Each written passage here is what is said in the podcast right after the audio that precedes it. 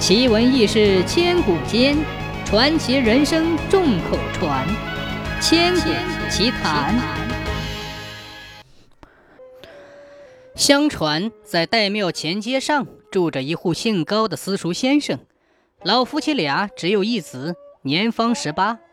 夫妻俩能盼望儿子将来能够金榜题名，光宗耀祖，因此就给儿子取了个名字叫世强。随着年龄的增长，世强渐渐熟悉了世事。他十分厌恶功名利禄，更看透了社会上的那种官官相护、欺压百姓的黑暗内幕，决心不入仕途，做一个清白廉洁之人。起初，高老先生曾力劝儿子应试科场，但儿子执意不肯，也就只好听其自然了。十年寒窗，高世强练出了一手好字画。因此，每天在街头上设摊儿，靠卖几幅字画赚钱，与二老维持生计。闲暇的时候，便到岱庙里吟诗作画，倒也落得个清闲。这一年正值春季，岱庙唐槐院里槐花盛开，馨香四溢。时过正午，高世强正在院内望花作画，一位约十七八岁的妙龄女子细步款款走来，轻声说道。您可以为我做幅画吗？高世强一惊，抬头一看，只见眼前这位女子生得柳眉凤眼，樱唇含笑，真如天仙一般。顿时，高世强羞红了脸。男女授受不亲，这是世人之常规呀。一时间，高世强手足无措，赶忙收起纸笔，起身便走了。哪知他走到院门口。却见那女子正亭亭玉立于院门当中，挡住了他的去路。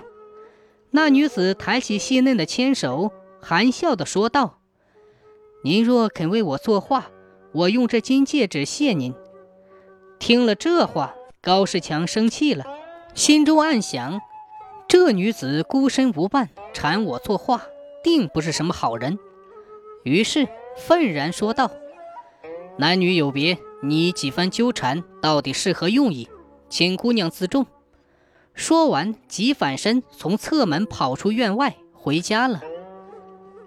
晚上，高世强躺在床上，想着白天的事，久久不能入睡。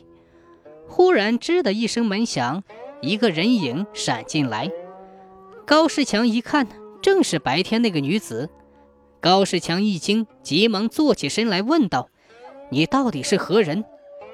姑娘答道：“我是城东新庄赵员外之女，名叫怀仙。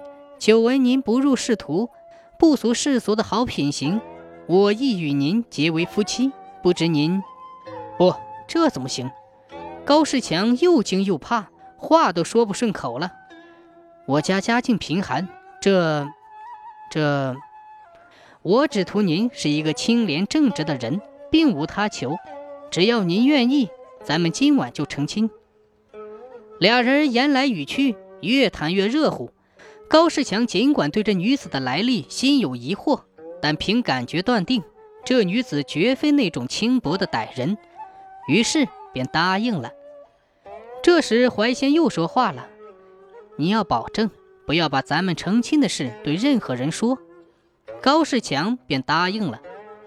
从那以后，每天更起夜定。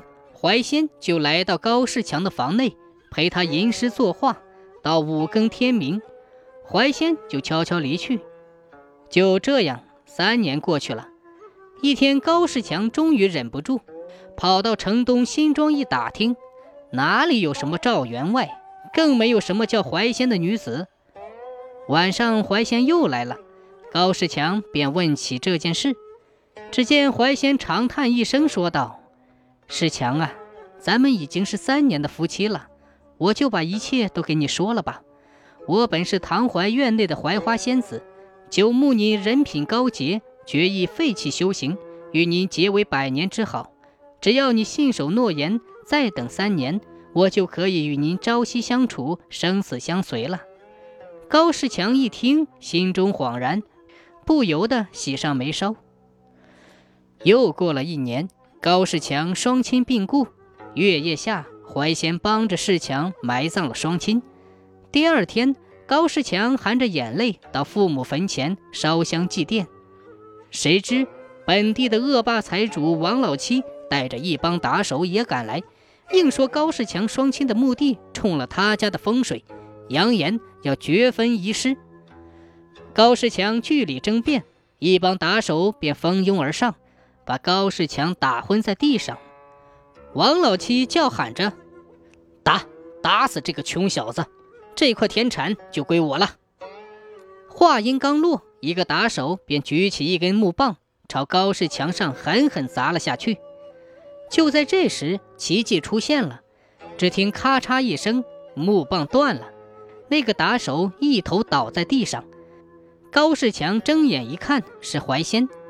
只见他站在自己身边，伸出手臂。是两只粗壮的树干，左右横扫，把王老七和那帮打手全打在地上。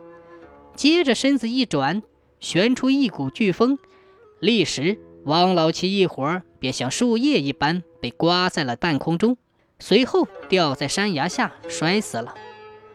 怀仙把高世强拉在自己身边，眼泪汪汪地说：“世强啊，为了救你，我只得现出身形。”这儿不能待了，咱们只有一条路，到天涯海角去。高世强哭着说：“好，咱们死也要死在一块儿。”于是怀仙让高世强贴在自己身边，化作一股清风，一块儿飞走了。自从怀仙走后，这岱庙唐槐院内的唐槐就枯死了。后来，在枯死的槐树洞里，又长出了一棵小槐树。有人说。这叫槐仙抱子，即槐仙与高世强夫妻俩在天涯海角已经喜报贵子了。